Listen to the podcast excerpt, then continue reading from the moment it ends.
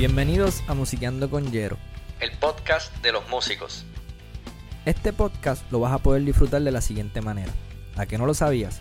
Que va a ser un segmento donde hablo sobre curiosidades de banda, algunas noticias, biografías, anécdotas, reseñas de discos y temas random, siempre dentro de la música. También vamos a tener el segmento de las entrevistas, que hablamos de los momentos más profundos del desarrollo y la evolución de la persona. Saludo Corillo, bienvenido al episodio número 49 de Musiqueando con Yero. Hoy nos sentamos con la gran Alexandra Rivera. Alexandra es pianista, ella fue la primera persona que yo conocí cuando entré al conservatorio. Nos conocimos en el examen de, audición para poder entrar a la universidad. Y en la conversación hablamos sobre temas como fueron sus inicios en la música, eh, sus instrumentos, su educación, cómo practicaba, sus influencias, también hablamos con grupos que ella ha tocado, ya sea como Emina, Draco, Viva Nativa, Ile.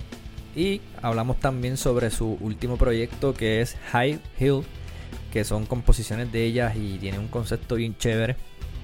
Y hablamos un montón de cosas más, así que la conversación está bien nítida y espero que la disfrutes. Si hay alguien que te gustaría que yo entrevistara aquí, me lo puedes dejar saber por Instagram o Facebook. Me consigues en Facebook como Base TV y en Instagram como jerionelbase.tv. En YouTube me consigues también como Base TV y cuando estés en YouTube te suscribes y le dejas la campanita para que te llegue una notificación cada vez que suba contenido. En las notas del episodio te voy a dejar los enlaces de contacto.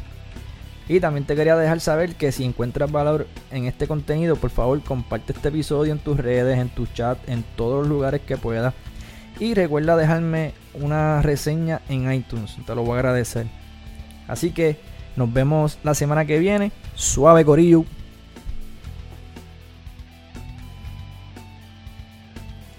¿Tú eres natural de dónde? Eh, de Aguada. de Aguada. ¿Tú eres única? ¿Tú eres única en tu casa? No, somos dos hermanas. Dos hermanas. Y, y un montón de primos y tíos y eso es otra historia que ahí es que pues, tengo primos que considero hermanos y por ahí sigue la cosa. ¿Tú te recuerdas cómo fue tu crianza musicalmente? Este, intensa. ¿Cómo que intensa? ¿A qué te refieres como intensa? Pues hija de músico. Ok. Me imagino que tú sabes, ¿verdad? Porque tú eres padre. Este, pues yo soy hija de músico y mi papá es maestro de música. Encima de eso, que es maestro de banda. O sea, que, el músico es tu papá. Ajá. ¿Y qué toca él? Bueno, papi toca de todo, ¿verdad? Pero él estudió caña, flauta. Él tocó flauta con Andrés Jiménez un tiempo y, tremendo flautista. De hecho, en el disco, en el disco de Jair, él, tocó el, uno de los temas. Y nada, porque él era maestro de banda. Entonces yo chiquita iba al salón y ya tú sabes, tenía ahí para escoger. ¿Tú eres mayor que, la, que, la, que, tu hermano o tú eres menor? Yo soy la grande. Sí. soy la grande. Este, ¿Y qué música escuchabas cuando chamaquito así que tenías expuesto? ¿Música folclórica o...? Mucha música, ok. El, el, viejo mío es un, era un freak, ya lamentablemente no existen esas tiendas que vendían discos, pero siempre que salíamos eso era comprar discos y mucha música folclórica siempre, porque eso está en la raíz por generaciones, pero adicional a eso, eh, mucha música mundi, eh, New Age, eh, un montón de cosas bien raras y locas que todavía yo me siento a veces escuchar porque está, es música interesantísima. Claro, claro, definitivo. Este, ¿cuál fue tu primer instrumento? ¿O a qué instrumento estuviste expuesta? El piano. ¿Desde una? De una, como que ese fue el que me enamoró, sí. Yo tenía una pregunta aquí que decía, ¿por qué el piano? Pero ya fue que, de una de enamorar. Pues parece que sí, este, porque en la casa había de todo. Okay. Pero el piano siempre era el que me gustaba. Y ¿No así fue. ¿No has jugado con otro instrumento? Sí, sí. ¿Con cuáles?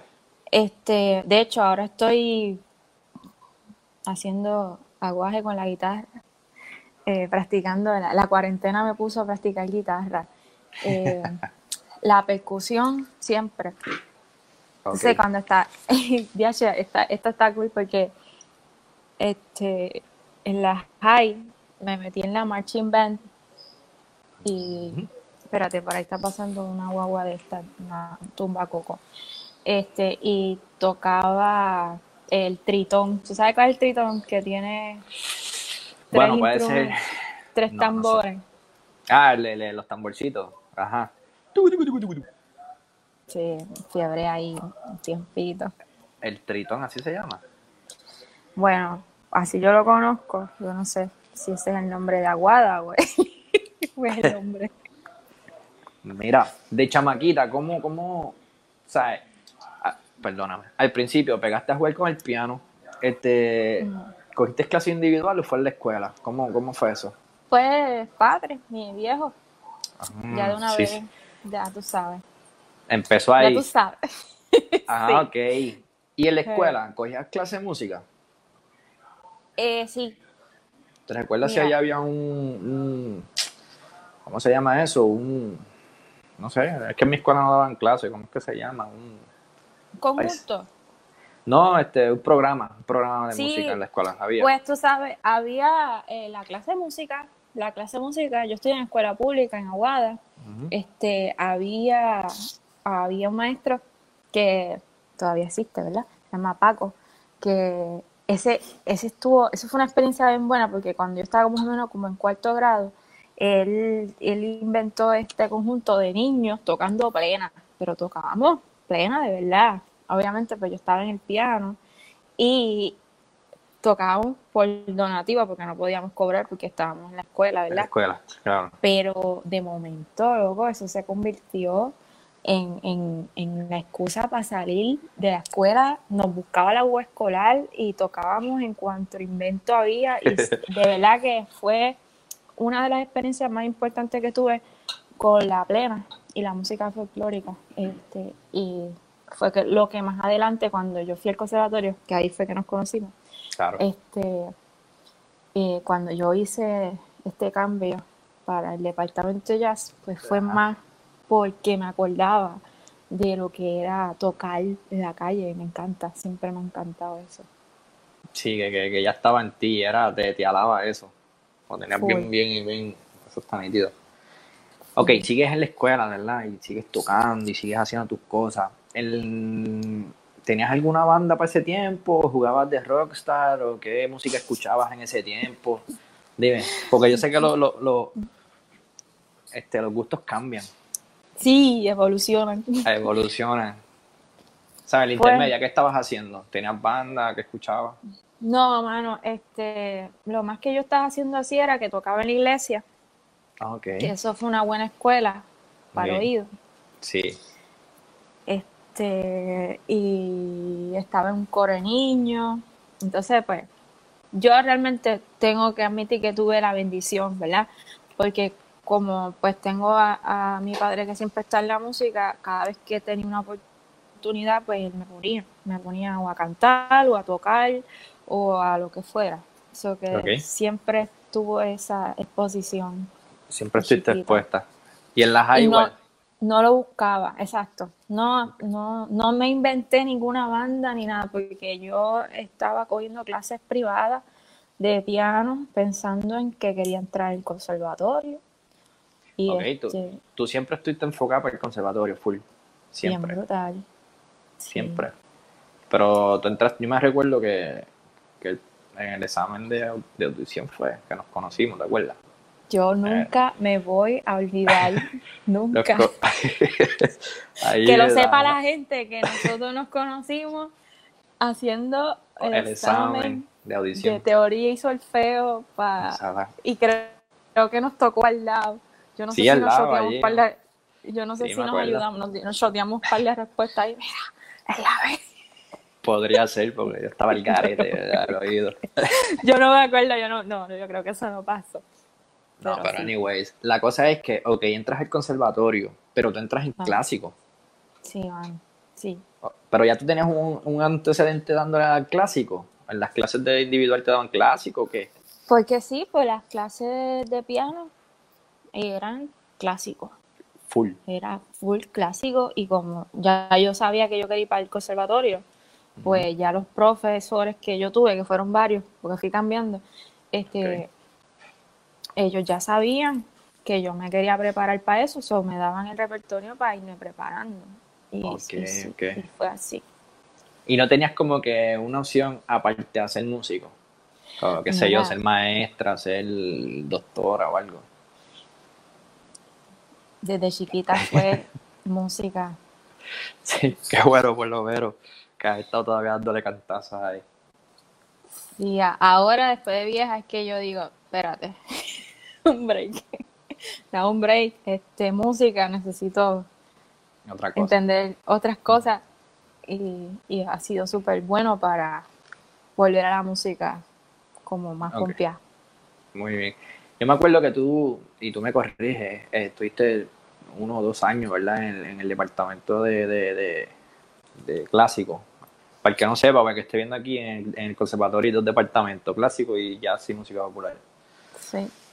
No sé si canto también sería un departamento, pero eso cae en el... Anyways. Pero está en el de clásico. Pero están en el de clásico, son dos, exacto. Entonces, pues, Alessandra se cambió a música popular o jazz y música caribeña, anyways. ¿Por qué haces ese cambio? O sea, ¿por qué, qué, qué te llama a, Mira. a meterte al departamento? Yo no sabía que, primero yo no sabía que existía el jazz, que existía este, la posibilidad de estudiar eso en serio. Eh, bueno, yo no sabía nada de eso. Yo conocía lo que, lo que yo conocía y cuando yo me di cuenta que eso existe, fue que vi el combo afrocaribeño que lo dirigía Luis Marín en una de esas presentaciones estaban tocando, no me acuerdo qué, y yo hice, anda al carajo, tengo que estar ahí. Y entonces, pues ahí fue que empezó todo, como que el, el, el cogí, fui donde Luis Marín, el profe, este, y Tremendo él, maestro. tremendo, de verdad, Tacho, la bestia. lo, lo tengo aquí, y le debo mucho, pero él de una vez me orientó y por ahí empezó. Ahí tú, tú, tú, todo tu... Lo de jazz fue con él, ¿verdad? No... O sea, siempre fue tu maestro, este, Marín. Este, mira, pare, pa- tú sabes que nosotros pasamos por manos de todo el mundo, realmente, No, definitivo, Pero mi maestro de instrumento principal fue Marín, pero también tuve una época que fue Brenda Hopkins. Por eso, exacto.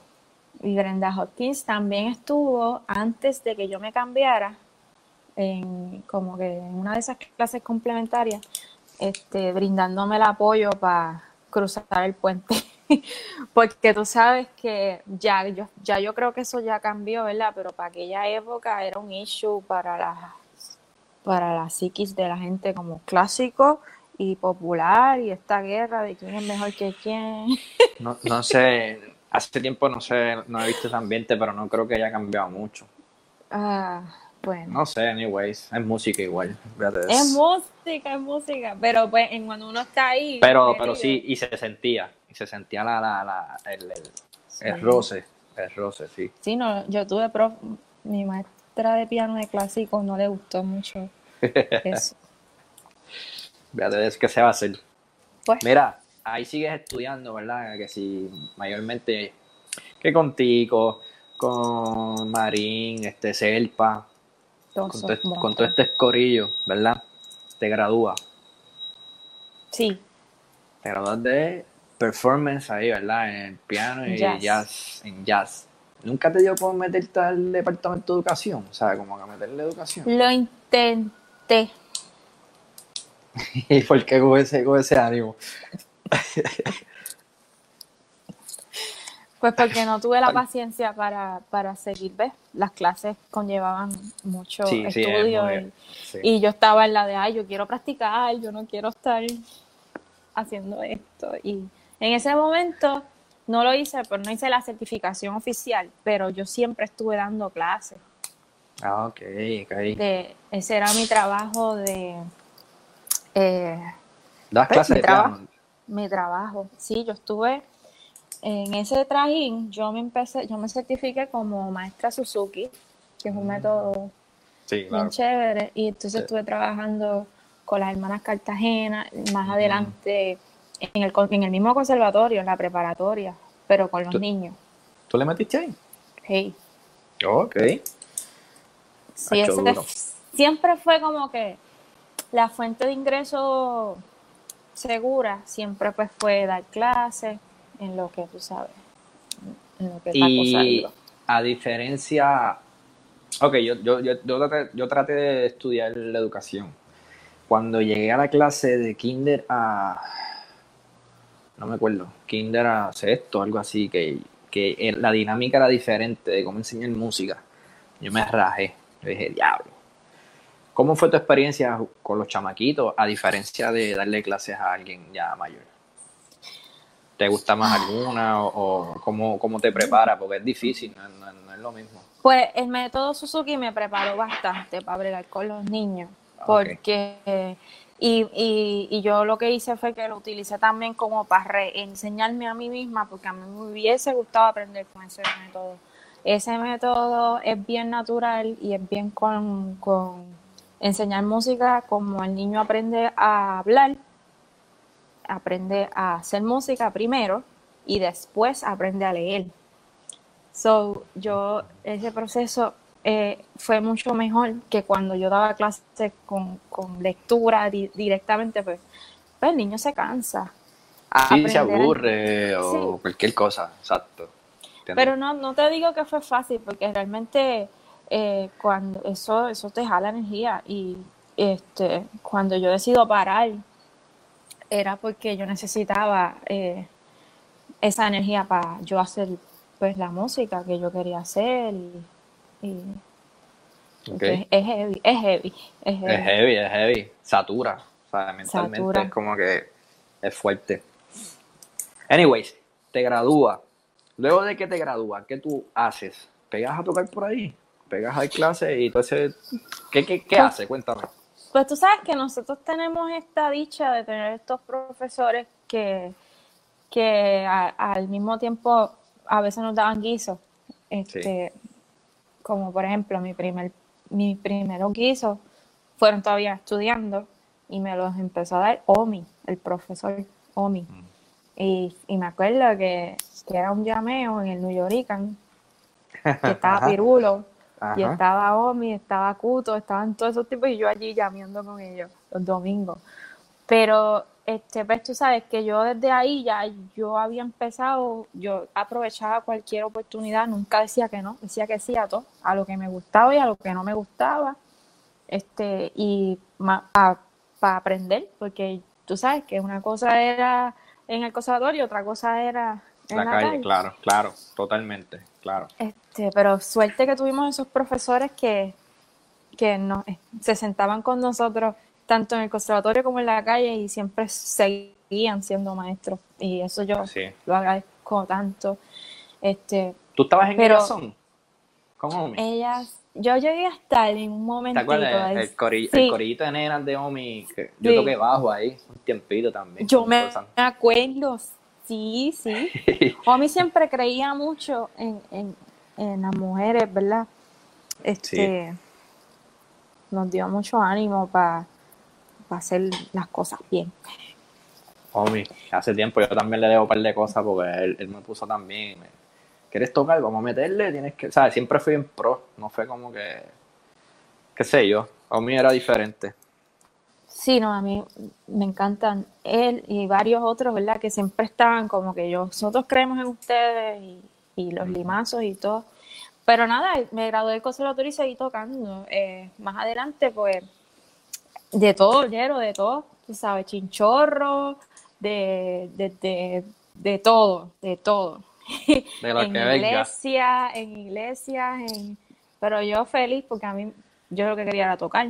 Este, Exacto, mm, como el, el, mundo. pero, pero, pero poco a poco las oportunidades se pusieron a poner un poquito más serias y más, porque uno va pues creando una reputación Claro. Que uno va poco a poco. Sí. Eh, por ahí. Entonces aquí tengo que, obviamente, pegaste a tocar y algunos artistas así que las metido es con Emina, ¿verdad? Sí. Tú llegaste a tocar con, Draco, ¿no? Draco. Draco, déjame ver si me acuerdo. Este, Tego, Tego, eh, Calma Carmona, Ile. Ile, este. Hay uno que, que tú te maquillas y eso, ¿cómo es que se llama él? Ese es Este, Eduardo Alegría. Eduardo Alegría. Y Viva Nativa. Con Viva, sí. Ahora está full con Viva. Sí, full como parte de la banda. Oh, Obviamente, esos son los que me, me, acuerdo así ahora, pero has Señor hablado un montón de Langosta. cosas. Ah, señor Langosta, sí. Eso está duro. Este, Sí. ¿cómo tú te preparas, verdad? Tú fuiste, tú fuiste de las primeras de Emina. Sí. ¿Cómo, ¿Cómo fue ese concepto de ustedes tres? Porque eran tres Mira, primeros. ¿Cómo, cómo sí. salió ese, ese, ese proyecto? Pues ese, ese proyecto nos juntamos Ama y Yanis, recién saliditas del conservatorio, con estas ganas, ¿verdad?, de crear y de, y, y de hacer cosas, porque siempre nos había gustado trabajar juntas.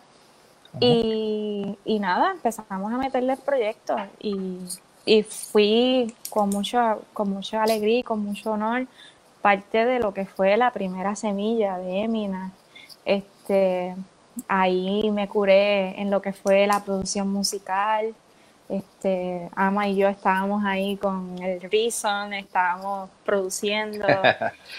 Este, y nada, pues la cosa fue creciendo, el grupo encantó mucho, pero ya llegó un momento en que eso empezó a la par a estar con las otras oportunidades y entonces yo tenía que, ya tenía que decidir porque pues no, no, a veces pues todo lo, tú sabes cómo son los, los guisos, que no es que todo el mundo te está llamando todo el tiempo, pero a veces tú estás en 20 cosas y las 20 cosas son el mismo día. Hacho, eso es horrible. Eso es horrible. Ahí tú, ¿cómo vas a hacer? Sí, entonces pues, ya tuve que eh, pues tomar esa decisión de ir eh, seleccionando más o menos por donde yo quería mover mi, mi carrera, pero seguimos. O sea, que tú, ahí, ahí en Ile, tú, tú te convertiste en. Porque ahí tú cantaste en Ile, era yo, perdón, en Emina. Ajá. Este. No había bajo. Pa, pa, ¿Verdad? ¿Tú, tuvi- tú tienes que meterle el bajo o era este Yanis? Sí, así- hacíamos una, una, pues tú sabes, unas combinaciones. Yo normalmente hacía el bajo, pero me traía el, el Minimoog, el, el, el Sí, el- no, este, synthesizer era un ese. Ovation, exacto. Y el otras veces ese. yo lo programaba ya de antemano con Ableton y ya yo tenía unas pistas preparadas y pan, y este, cuando venía el momento, pues se escuchaba lleno. Sí, que, que, que ustedes tuvieron que meterle a, a ok, vamos a, a- hacer el show como tal, porque Ajá. son por parte, que sí me imagino con. Ine, Iniel, este, con Teo, sí, te- Por- sí, el, ustedes Sí. era un espectáculo.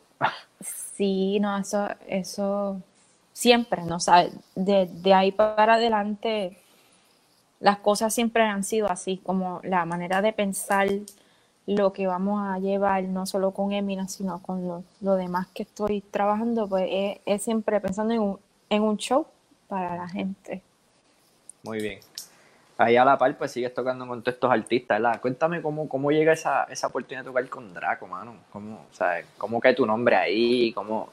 Leí también que como Ah. que primero no se te dio, si no me equivoco, Sí. ¿verdad? Como que algo Sí. así, como que iba a pasar, no se dio. Ajá, después falsa alarma. algo- tú sabes que uno, que se motiva y de repente, papi, no va y tú, ah, Eso pasó, eso pasó, eso es verdad. ¿sabes lo cómo que caes ahí? ¿Cómo cago? Mira, esto es una combinación de igual como todas las demás oportunidades, suerte con, con prepar, tú sabes, tú- que se combinan todos los elementos para que pase. Sí. Este, yo siempre, te- a mí me han dicho eso mucho, que uno tiene que estar pues, ready, nunca sabe cuándo, el día menos pensado, pum, aparece una oportunidad y Cayó. hay que meterle. Pues cayó la oportunidad, pero realmente fue como que alguien me llamó para que fuera a, tocar en su finca y, y, toqué. Y ahí ya hicimos la conexión con el equipo de trabajo y más adelante ellos necesitaban eh, un pianista y en un momento dado me llamaron y me dijeron, te vamos a audicionar, pero después no pasó nada. Y yo seguía en mis cosas, con Ile, con Emina, con mis cosas, y de momento pues este se dio, así como que sí, ya, la semana que viene. Y era, era un, era el concierto Lo Sagrado y Lo Maldito, o sea que eh, iban a hacer dos conciertos este, como 30 canciones, yo diría, porque eran dos conciertos diferentes. Y hubo que montar eh, dos conciertos, hubo que montar todo eso. O sea, cuando tú dices dos conciertos, sí, yo sé, este, como es divino y qué. Lo sagrado y lo maldito. Es que él hizo un disco, ¿verdad? Que es como que lo opuesto, ¿verdad? Es como eh, eh, bien loco. Ese concierto, ese concierto era más eh, recopilación de todo su material y se dividió entre lo que es lo sagrado, que eran las canciones como que más, digamos, celestiales, y lo maldito, que eran las canciones como que más, más rockeras. más oscuras, Ok, ¿y lo dividió en dos días? Sí. Mi trabajo ese día, porque también está otro tecladista, que es de Aguada también, Egui Santiago.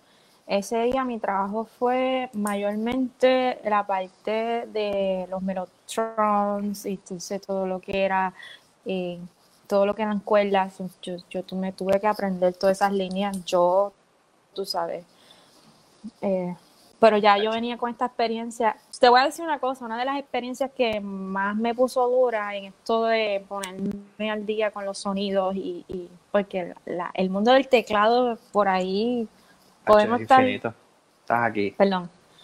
Relax. Perdón. El, el teclado pues tiene infinidad de, de posibilidades y yo lo descubrí primero con la música Spinetta. En un momento dado hice algo con Tony Capa de Spinetta, este, que te invito a que cheques esa música, y, pero la, la oportunidad de Teo Calderón eh, fue como que la más retante en cuestión de sonido, eh, tal sonido en tal momento tiene que sonar el violincito, aquel tiene que sonar el sintetizer, y aunque parece sencillo, este, no fue tan sencillo.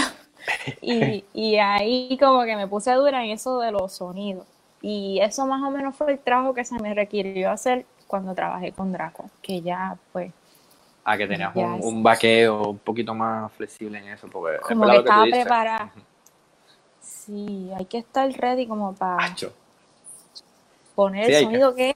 cuando va y tan, tan. ¿Y cómo, por ejemplo, ya, ya hablando de show, ¿verdad? ¿Cómo tú consigues esos sonidos? El sonido que es. Tú como, como músico le dices productor, mira, dame el sonido, o tú ya escuchando, buscando y cómo suena y cómo tú lo yo haces.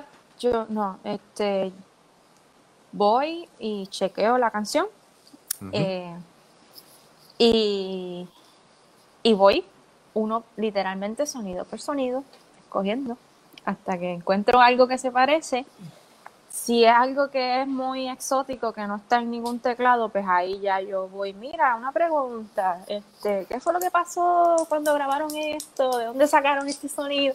Pero yo trato, ¿verdad? Por esto de, de, tip profesional, de no, de, no pedir mucho, ¿sabes? De no causar mucho lío. esa es mi mentalidad, ¿verdad? No tiene que ser todo el mundo, pero a mí me gusta como que Sí, sí, bregar lo más que tú puedas. Exacto. Y no depender tanto de, los demás. Sí, sí, eso está cool. Sí, hago el research, busco en internet, tú sabes, si tengo que buscar un sample, si tengo que usar un MIDI controller, eso, pues uno va decidiéndolo. Ya, lo que brutal, ese es otro mundo. Yo, yo me compré un base station de eso, el, el, el, me imagino que tú sabes cuál es el Novation. Ajá, y eso es un, yo lo tengo. Eh, eso es un mundo, así que van a tener que Tacho, para yo buscar el sonido y programar. Y que un sonido tú lo puedes editar y convertir en cosa. 20 cosas. Eh, exacto. Es infinito. Ok, estás con todo esto, esta mezcla de, de artistas, esta mezcla de estilo, porque Emina no se parece a Ile, Ile no se parece a Dra, ¿sabes? Con esta mezcolanza, ¿cómo tú dices, mano, yo tengo que parar? Digo, yo estoy inventando aquí, yo no sé. Yo tengo que meter en lo mío.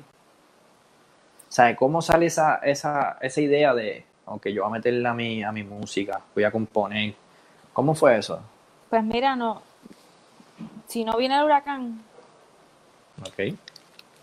Ahí fue, ahí fue que, los huevos se pusieron a peseta. Y cuando pasan estas cosas que tú te dices, espérate un momentito. ¿En qué yo estoy invirtiendo mi energía? Uno hace como un examen este, agradecidísima de todo lo que hice. sino de como que ya cuando a mí me pasan este tipo de cosas, este tipo de situaciones, que uno se pone a pensar para dónde uno quiere dirigir pues lo próximo. Y pues cuando pasan estas cosas que uno dice, no, no, no, no, no, no, no, no, que yo estaba esperando, si yo tenía luz y yo tenía todas las comodidades y no lo hice, ¿cuál era la excusa? No dije no. Entonces, este, empecé a trabajar con lo que, es que yo creo que fue mi manera de bregar con María. Yo sí quería hacer mi música, yo sí quería hacer mi música, pero no lo hacía porque pues, pues siempre estaba en algo. Tenía, Estaba, estabas ocupada, tal vez, vacancia, muchas cosas, muchos factores. Excusas hay demás. Exacto. Pero el, el, como que la, la gasnata me la dio María. Ok. Este, y, y darme cuenta, ¿verdad? De, de, varias cosas y a nivel personal también como como yo como profesional este en, a, dónde yo quería llevar mi carrera entonces yo dije espérate hay que hay que hacer un poquito más este y, y yo lo veo como dos cosas aparte la parte de ser eh, acompañante está brutalísima y me encanta y no me gustaría parar de hacerla es una y, se, y yo dije, bueno, ya me desarrollé en esto y, y yo veía cada experiencia como parte de mi educación, mi preparación también. Pues estuve en el conservatorio, eso fue una historia, pero estuve en la calle y ahí aprendí otras cosas. Otra cosa. Este, maña, más que todo, ¿verdad? Sí, otra escuela. Y meterle. Ajá, pero entonces la otra parte que yo lo divido en dos es la parte de componer y de crear, que no todo el mundo necesariamente lo quiere hacer, yo quería hacerlo, yo necesitaba hacerlo. Y ya llegué, ya vi un punto que yo era como que lo tengo que hacer ahora o nunca. Y, aproveché que se fue la luz, que no habían trabajo, que no habían ensayo, que no tenía que aprenderme la música de nadie. Y esto fue curioso, Yero, chequeate esto. Se fue la luz y no había eh, forma de escuchar música. Imagínate. Así que, porque no había internet, no había Volvimos a, los años de la guácara en, ese momento. Me pasó una cosa bien loca, como que, como que la música que ya yo llevaba, como que empecé a escuchar la música yo que llevaba yo adentro y por ahí me fui y, de ahí no me, de ahí no me he ido. de ahí no, no, no eso está bueno, eso está bueno. y ahí sigo. Este, yo tengo una pregunta aquí. ¿Cómo, cómo es tu proceso de, de, de, crear? Yo me acuerdo tú en, un conjunto, no me acuerdo cuál fue, llevaste una, con Omi fue, una plena. Eh, una plena, ¿no? Era como 6x8. Un, groove, exacto, un groove, un groove bien chévere. ¿Cuál es tu proceso de componer? dejas que las ideas fluyan, te sientas en el piano, pegas a tocar o ya tienes alguna melodía. Yo sé que eso a veces varía, ¿verdad? Mm. Pero ¿cuál es tu proceso? Bueno, eh, yo te lo puedo decir ahora que ya lo estoy, me estoy estudiando a mí, pero al, principio yo no sabía ni cómo, porque pues este, llegaban melodías, yo normalmente la grabo en Note y la dejo ahí. Otro era, eso de, quizás después me dio con chequear el note y me pompié y seguí haciendo algo. Esa es una. La otra es que a mí me gusta improvisar mucho, mucho, mucho con el piano. Acuérdate que el piano es un buen instrumento para componer. Este, que, que, yo sé que tú tocas piano y que todo el mundo puede tocar un poquito el piano, ¿verdad? El piano me, me, me, me siento a improvisar por ahí para abajo, entonces como cuando estoy estudiando eh, voicings y armonía, pues me, invento ejercicios, pero yo siempre trato de que eso, los ejercicios me gusten, porque si voy a practicar, me lo tengo que gozar también, porque si no, Claro, claro, tienes toda razón. Este, en ese trip de practicar y improvisar, pasan cosas. Entonces a veces yo lo que hago es que pongo el celular a grabar, cuando me siento inspirada, me, me pongo el celular ahí a grabar y por ahí más adelante chequeo esa grabación y por, por ahí se, se- se- sale una melodía y después esa melodía no se me va de la cabeza y le busco otras posibilidades. Por ahí va la cosa. Y no, no te pones como que el sello de una, ok, esto ser rock, esto ser fusion, esto... No, no. es- Eso, eso para la creatividad. Pero Sí, pregunto por si acaso. Está, está poniendo la mente ahí uno. Eso es una etapa, porque la tuve. Y la tuve y fue una etapa de bloqueo creativo. Ah, eh, gracias, exacto. que nos pasa porque estudiamos música en una institución y, y, y yo y el trauma de estudiar música es fuerte. Sí, Yo, yo, yo pienso, para mí, por lo menos, claro. a nivel, a nivel es real. creativo. Es real. Es real.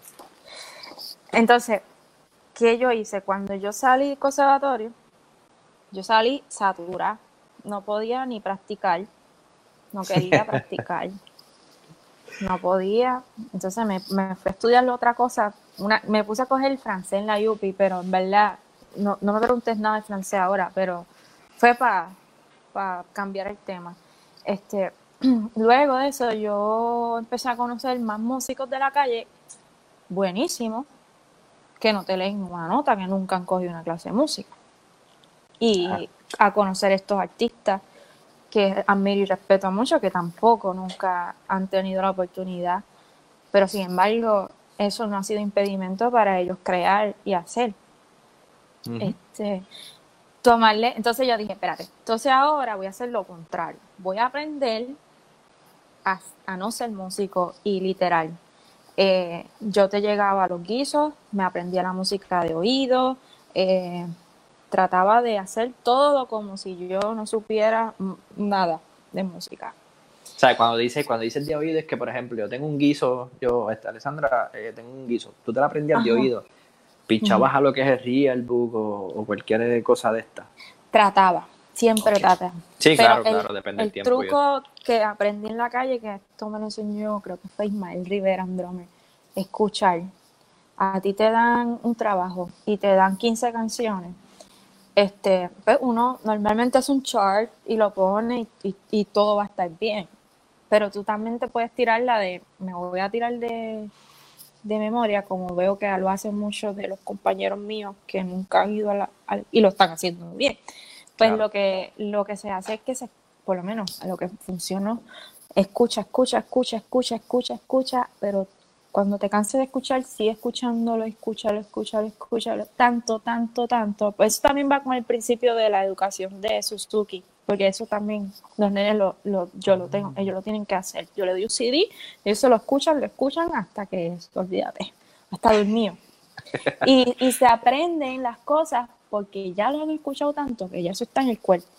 Entonces, a la hora de tu eh, hacer performance, estás, más, estás como que más suelto a que cuando estás simplemente mirando el papel. No, no, que una, Claro. no que una sea mejor que la otra. Sí, pero, pero estás más libre, sientes la música diferente. Sí, te lo Claro. gozas, te lo gozas. Claro, es otra dinámica, tienes toda la razón. Y la gente que trabaja contigo aprecia mucho hasta, hasta las miradas. Tú sabes, que la conexión, todo esto es conexión.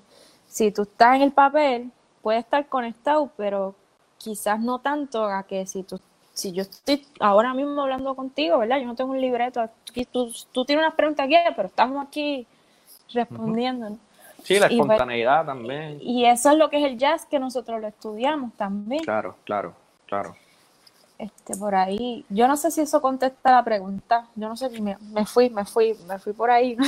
No, no, pero relax, bien, cool. Entonces te da con hacer el disco tuyo, ¿verdad?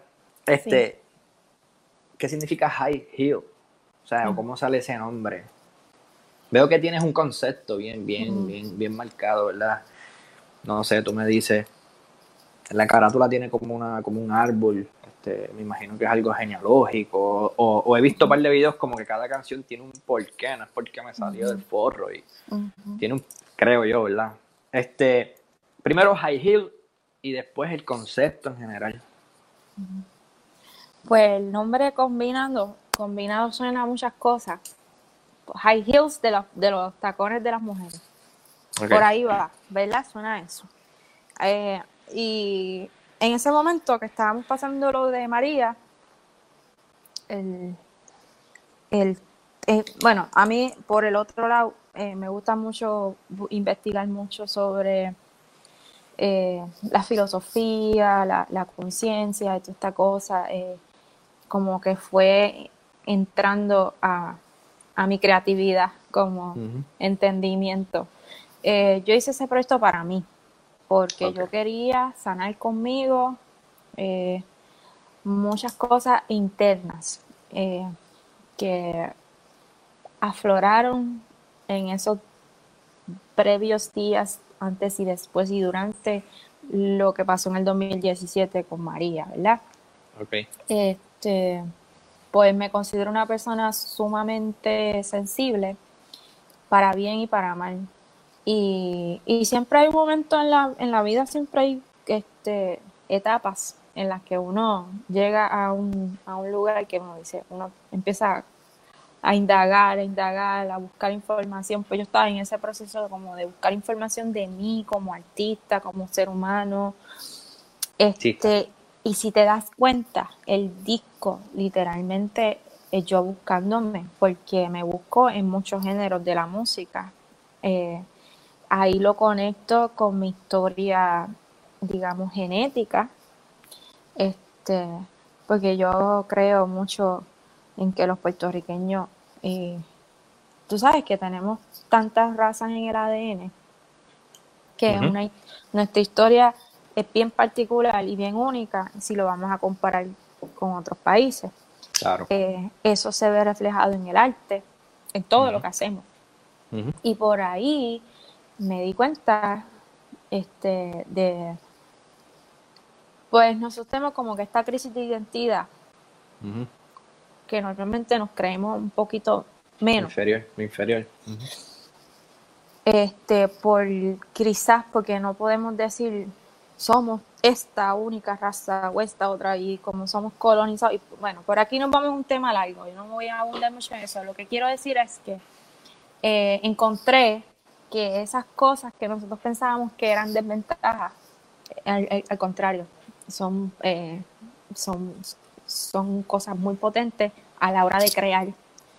Y el músico, pues, boricua, yo, yo voy a los boricuas no solo el músico, ¿verdad? Yo voy a los músicos, pues a la parte mía, el artista, el boricua. en, general, el boricua es capaz de adaptarse a cualquier estilo. El músico boricua te puede, puede sonar cubano, el músico boricua puede tocar brasileño, puede tocar rock. Este, yo sé que tú puedes tocar todo esto. Y eso no es una facilidad para mucha gente. Sí, Un poco quise como que meterle este eso también en el disco. Por eso el disco no tiene un género, tiene de todo. Sí, es una mezcla, es lo que, lo que, lo que salió. Vamos a ponerlo de una manera.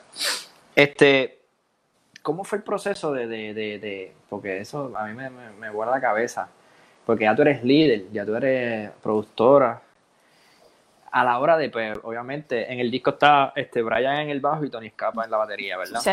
Sí, imagínate. Dos, dos masacotes, ¿sabes? dos trenes ahí. ¿Cómo tú, verdad? Eh, logras traerlos a ellos, pero a la vez, ¿cómo, cómo fue el, proceso de, grabar? ¿Sabes? Eso a mí me interesa mucho. ¿Cómo, cómo tú, porque aunque no lo creas, yo no sé, pero esto es cojones records. Yo lo digo así, de que pues, tú tienes que meterle, tal vez tienes que buscar chavo de, de donde no tienes por un sueño. ¿Cómo tú, cómo tú grabas con eso? O sea, ¿tú cogías el estudio un par de horas o era un trueque? ¿Cómo, cómo, ¿Cómo fue? Bueno, el, el truco para no gastar tanto chavo, ¿verdad? Cuando uno tiene el budget limitado. es, que es, que es que se va chavo, sí. se va duro. Hey, bueno, este, la parte de que pues, ya yo iba con un plan. Cuando yo, yo me metí al estudio, ya yo sabía todo lo que yo quería que pasara. Entonces, ensayé con los muchachos. Antes del ensayo, yo les preparé unas maquetas, um, Logic, MIDI, la mayoría, con la idea de la canción que yo quería, pues yo no quería partituras, por lo que te mencioné, que a mí me gusta Toda la espontaneidad, el visual y todo ese tipo de cosas. Exacto, por lo que he aprendido, este, eh, yo les llevé las ideas, la, la música con las maquetas, esto es lo que yo quiero que pase, y tuvimos dos ensayos, y en esos ensayos, pues, mano, pues, o sea, Tony Escapa es un maestro, para mí un honor que él haya accedido a, a participar de esto, un honorísimo.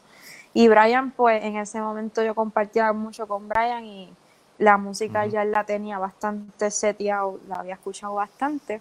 Sí, que estábamos Entonces- expuestos a eso. Exacto, entonces, nada, esto fue confiar, número uno, en ellos, en, en la cuestión de, yo le tiré la melodía, la forma de la canción, pero ahí hay mucho de su esencia en cuestión de... Claro. Tú le diste el mapa, pero sé le- tú. sé tú, sí, a mí no me gusta imponer en el, en, en, por lo menos en la creatividad, me gusta el, la colaboración, el trabajo en equipo y, y, y que se manifiesten las personalidades de cada cual, que hay unos que son más tierra, como Tony Escapa, que es un drummer que, que cada vez que toca te mueve, te mueve, ¿sabes? Sí, como es que dicen ahí el grupo del debajo cuando son así, este, pisada de elefante. Como una como- cosa así. Ajá. Yo admiro mucho eso. Sí, Este, y nada, asumiendo, a- asignando roles también en, en- a nivel eh, teatral. Yo les decía, esta canción significa esto, esta parte significa esto, eh, com- como que les comunicaba el viaje que yo quería que se... Que se sí, claro, la- el, el, el porqué de, de, de, de lo que están haciendo. Sí, sí. Pero nada, para resumirte cómo fue el proceso, pues fuimos al estudio, hicimos un, un montón de takes, un montón Zumba, de takes. Esto, un montón de takes. De Este todo. es mío. Ajá. Hice un montón de takes de todo, de todas las seis canciones en dos días, a fuerza de planta eléctrica, pan, eso se grabó, primera parte. Eh, grabamos el trío en live, porque live, que se escuchara ahí live. Entonces después de eso yo me lo llevé, analicé los takes y empecé a escoger, empecé a picar. Habían partes que me gustaban de uno, otras que me, un corte que hizo aquel en un lado, entonces empecé como a cortar, a picar y ahí como que hice la primera parte que fue la base. Después de eso pasó por el proceso de los teclados, que ahí era donde yo me quería curar y este ahí yo empecé a meterle capas de teclados y, y cosas y voces y bla bla bla y entonces hasta que al final pues el producto final este obviamente armada armadísima porque el, el- trabajé con Nicolás Linares la mayoría de, la- de las canciones que es un duro en sonido yo le ¿Qué, llevaba qué es el este ingeniero? ¿Nicolás el qué? ingeniero Linares la- él trabaja con los dos ambasadores. Entonces yo les llevaba unas referencias de unas canciones que yo tenía ya en mente como el sonido y él entonces se encargaba de llevarlo ahí y Harold Wendell fue otro ingeniero que me ayudó. Pero sí, a mí me gustaba siempre que la parte del trío como tal, de lo que ya yo estaba acostumbrada, que era un trío de jazz, pues se, se, se sintiera live. Ajá. Ah, y luego pues le añadía. Ok, ok. Y ahí me imagino, pues después fue la mezcla y, y el mastering y todo ese tipo de cosas. Sí, fue un proceso largo. Sí, me imagino. Y ahora, y ahora tú estás también de, de, de, de booking manager, lo imagino, y de, de, de buscar Ay, sí. guiso y de Esa promover parte- esto. Esa parte no me la habían. Ahí, ahí te digo, ¿verdad? Hasta ahí llegó mi expertise. De hecho, tú también, eh, tú, tú hiciste un concierto en tu pueblo, ¿verdad? Eh, que, lo, que lo presentaste y también en Nueva dos York, conciertos. Sí, ¿verdad? Hiciste dos conciertos. Hice, o sea, cuando yo hice el disco, estaba haciendo un crowdfunding. Cuando hice el crowdfunding, hice varios conciertos como de recaudación del mundo, pero esos conciertos no estaban todavía como yo estaba ya imaginándome esto. Ok. Cuando saqué el disco hice una de las respuestas, que ese fue full blast, luces, cámara, acción, hasta me pinté, tú sabes, me, me fui, Sí, el espectáculo. El, el- el show. Ajá. y fue bonito. Y después de eso hice otro que fue hace poco, el 15 de febrero, en Isabela. Que yo necesitaba llevarle esta música a mi gente porque mi gente fue la que me apoyó más en el crowdfunding y todo. Y bueno, esa, esa noche no estuvieron los músicos originales del, del disco, pero estuvo Alcalá y estuvo Giovanni y quedó también brutal. Son musicazos igual y la cosa va a salir. No, entonces la cool en Nueva York también lo toqué con otros músicos. Pues en Nueva York fue que surgió una vez como una, me dieron una residencia en un momento. Eso fue una bendición así. Este, cuando pasó lo de María, parece que esta organización se fijó en Puerto Rico y, y, nada, yo llegué allí, me, me llevaron para allá y me llevaron a los músicos y, y un momento que los músicos que yo llevé se tenían que ir para los Grammy y, y yo trabajé después esa música con Dan y con Willy, no sé si sabe, Rodríguez. Eh, no, sé quién es Dan, pero no, sé. Lo cool es que cada vez que yo toco esto con quien sea, me encanta, porque eso es lo que yo quiero, que la música como que vaya mutando y cambiando según la gente que va llegando y, y... me imagino que suena diferente, aunque, aunque sea el mismo mapita, ¿no? ¿Verdad? Como que debe haber otros colores diferentes. Yo quiero, yo siempre les digo a los músicos, se aprendan la música y y, vamos, y vamos a hacer esto. Y yo misma, yo no hago lo mismo. Eh, ok. Me, tú sabes, me pongo creativa. vamos a hablar un poquito, ¿verdad? Eh, de, de, tus influencias, no te he preguntado. ¿Qué influencias para ti?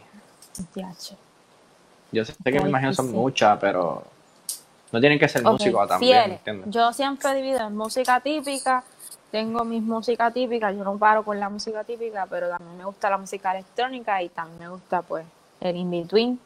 Este, a mí me gusta la música de Abishai Cohen mucho.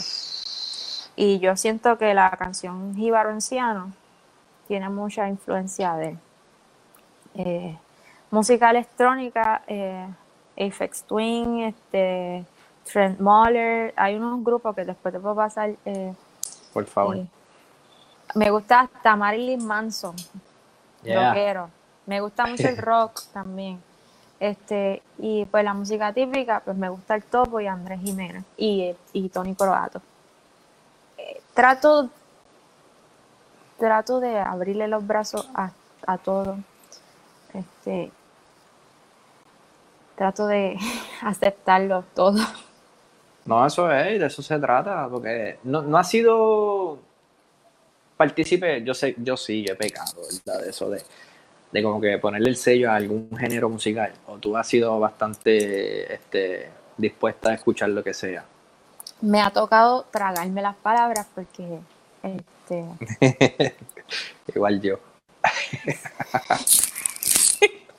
yo, cuando, yo cuando chamaquito, que si es reggaetón, que si esa cosa.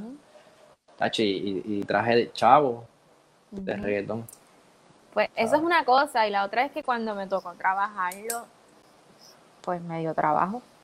Exacto, exacto. no lo subestima, si es verdad, es verdad. Es verdad que, o sea, que me guste o no me guste, son otros 20, pero el trabajo sigue estando ahí, ¿verdad? Y a nivel de pues, uno mira otras cosas, aprendí otras cosas, por ejemplo, de, del mundo contego, ha hecho maestro, el, el aprendí otras cosas, aprendí, eh, aprendí cómo con poquito se puede hacer mucho.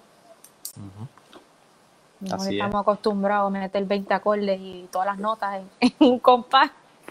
Así es. A veces, lo, ¿cómo es que dice? Menos es más, como decía este. El pop también, respetar el, la simpleza de las cosas. Este, yo creo que eso es lo más difícil de uno, ¿verdad? Cuando está acostumbrado a tanta teoría y tanta cosa que cuando uno sale, aguantarse. Sí, y, porque todo, todo, todo género tiene su esquina, ¿sabes? Todo, y, tiene, y, aunque tú no creas, tiene su, su, su dificultad, aunque se parezca sencillo. ¿Sabes? El, bajo de reggaetón tú lo escuchas, pero tocar lo que suene a eso, hay que, hay que usted tenga. Anyways. Para los pianistas y eso, ¿verdad? ¿Alguna rutina de práctica que tú le puedas recomendar? Ay, Dios. Yo sé que eso es un tema bien tricky, pero. Este, mira, yo practico mucho. Ahora estoy volviendo a practicar. Ah, de hecho, paréntesis, me cogí un break de practicar un momentito, porque también, como estaba en lo de la producción, eh, siendo booking manager, todo, todo lo que, todo lo demás, pues ahí se ve, se ve, tú sabes, una cosa hay que, hay que balancearla, pero nada, volvimos a practicar otra vez, volvemos nada, técnica, técnica yo no la abandono, los ejercicios de técnica que más te, te llamen la atención o te sientas que necesites, ¿verdad? Pero los dedos siempre se tienen que mover. Eh, siempre hago como una combinación técnica, algo de lectura, que me obligue a leer, así ahí, ahí le meto otra vez al clásico para repasar. Este, algo de armonía, eh, que puede ser un voicing específico que te quieras aprender, Ok. Y improvisar, porque a mí me gusta también este sentarme a tocar whatever salga y, pues ya ahí como que me libero de lo de la rutina y trato de incorporar lo que tengo. Todo, tratar y soltarlo y aplicar, como, como dicen. Pero ahora mismo estoy en un proceso que, ¿verdad? Este, estoy tratando de, este, me estoy cogiendo lo suave porque este, quiero que me guste practicar. Sí, que no sea tedioso, que no sea como que malhumorado ahí, ya tiene que hacer esto. yo creo que tú has pasado por lo mismo. Y lo que pasa es que yo creo que hay un trauma, eh, hablando acá entre nosotros con lo del tema de los jurados.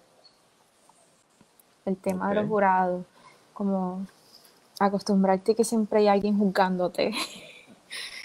este. Eh, tiene, tiene sentido, tiene sentido. He tenido que he tenido que darle he tenido que darle tratamiento psicológico a mí misma porque eh, pasa, que yo sé que pasa, que como nos acostumbramos tanto, ¿verdad? A la educación en la escuela, que nos dicen, esto está bien, esto está mal, esto está mal, entonces uno se queda con, como que traumado, entonces todo lo que hace uno está esperando que te digan que está mal, o entonces se pone uno bien duro con uno mismo y, y, se bloquea. Ya, claro. ya no quiero bloquear. Voy a, Netflix. Yo es otra cosa. Exacto, que hay que pensar mucho. Hay que comer, o me da hambre, o no sé. Mira, ya para no quedarte mucho tiempo. Dale. ¿Me puedes contar alguna anécdota que hayas pasado mal? Qué sé yo, te cruzaste en algo, no entraste, no, llegaste, no llegaste al guiso. No, eso no, me han pasado varias cosas, de todo. Zumba. Pero te voy a contar una que, tiene que ver con lo de los sonidos. Y me ha pasado ya en dos ocasiones. Zumba. El sonido que no es en el momento. O sea, era una transmisión, era con Ile, una transmisión en vivo. Diablo. El piano, ah, para colmo, ¿verdad? Uno se acostumbra a una programación con tu teclado y de momento tú vas a viajar y pides un teclado y te traen que no es, entonces uno tiene que bregar el momento con lo que hay, aprenderse el teclado en 3, 2, 1 y pasó que salió el sonidito que no era, pero el sonidito que salió, mi hijo, este, entonces, en esa ocasión pasó y yo, y yo, tú sabes, un segundo que dura como una hora en tu mente. Claro, claro. ¿Qué hago? ¿Qué hago? Paro, cambio sonido, eh, el, la de The Show Must Go On. Pues seguí, me hice la, la cara dura y seguí ahí. Ok, eso fue una vez, eso fue una vez. Otra vez fue que el teclado que me dieron, no sé qué diablo le pasó, eh, odio ese botón, el transpose. Este, Y yo empezaba, y yo empecé, chan, chan, chan, chan, y de momento la banda, boom, y que, y ahí sí que hubo que parar. Hubo que parar. Sí, porque Pero- está en otro tono. Gracias a. Dios ahora como que un festival como con la gente, pero eso me llega a pasar eso en el Choliseo, una cosa así, un- tú sabes, un show de eso. Así, grande. No, no Mira, coge el Ay. canito y hablamos. Cosas, o sea, esas son cosas que, ¿verdad? Que pasan, y cuando te pasan, tú dices, ok, tengo que hacer double check, triple check, y cuando yo me pongo a ver los reviews de los tecladistas pro que están con los duros, este, tienen como, como tres backups. Si no le funciona una cosa, esta, tienen este y tienen aquel. Hay Sí, que claro. tener backup siempre. Sí, porque, chacho, no sabes lo que puede pasar. Bueno, Ay, chica, ya para no quitarte tanto tiempo, este, un placer. ¿la has pasado bien? Súper, me hacía falta comunicarme contigo. Tenemos que, mírate, hay que tocar, hay que inventar Vamos. algo un día de esto. Yo estoy dispuesto, así que me avisa. Este. ¿qué tú le puedes recomendar a los músicos nuevos que están subiendo? A que Ok. sigan esto la música. Que, que hay etapas, hay etapas. Pues yo sé que cuando uno está empezando, uno, dice, uno visualiza todo lo que quiere hacer, ¿verdad? el resultado, no se enfoque en el resultado, disfrutes el proceso. Yeah. Y, cada, y cada etapa hay que darle su lugar. La etapa de aprendizaje, la etapa de practicar. Aprovechen los que están en la etapa de practicar y practiquen lo más que puedan, porque cuando, cuando la cosa se... cuando- por ejemplo, esa bendición de estar en el conservatorio todos los días y tener un cubículo para practicar seis horas si te da la gana, este, eso, aprovechenlo, porque después eh, no va a ser tan fácil. Eso es el palo decía, me acuerdo. Si no practica ahora, no va a volver. Y es verdad. Exacto, a mí me lo dijeron y yo lo sigo diciendo porque pues muy bien. Pues Te Alessandra, quiero, mano, gracias. gracias. Igual, este, mucho. Uh, uh, uh. Aquí Muy- estamos. Un abrazo y mi respeto siempre, ¿verdad? Igualmente, y aquí a la orden siempre, y te respeto como músico y éxito en lo que estás haciendo porque te está quedando brutal. Gracias, un abrazo, te me cuida. Un abrazo. Chao. Bye.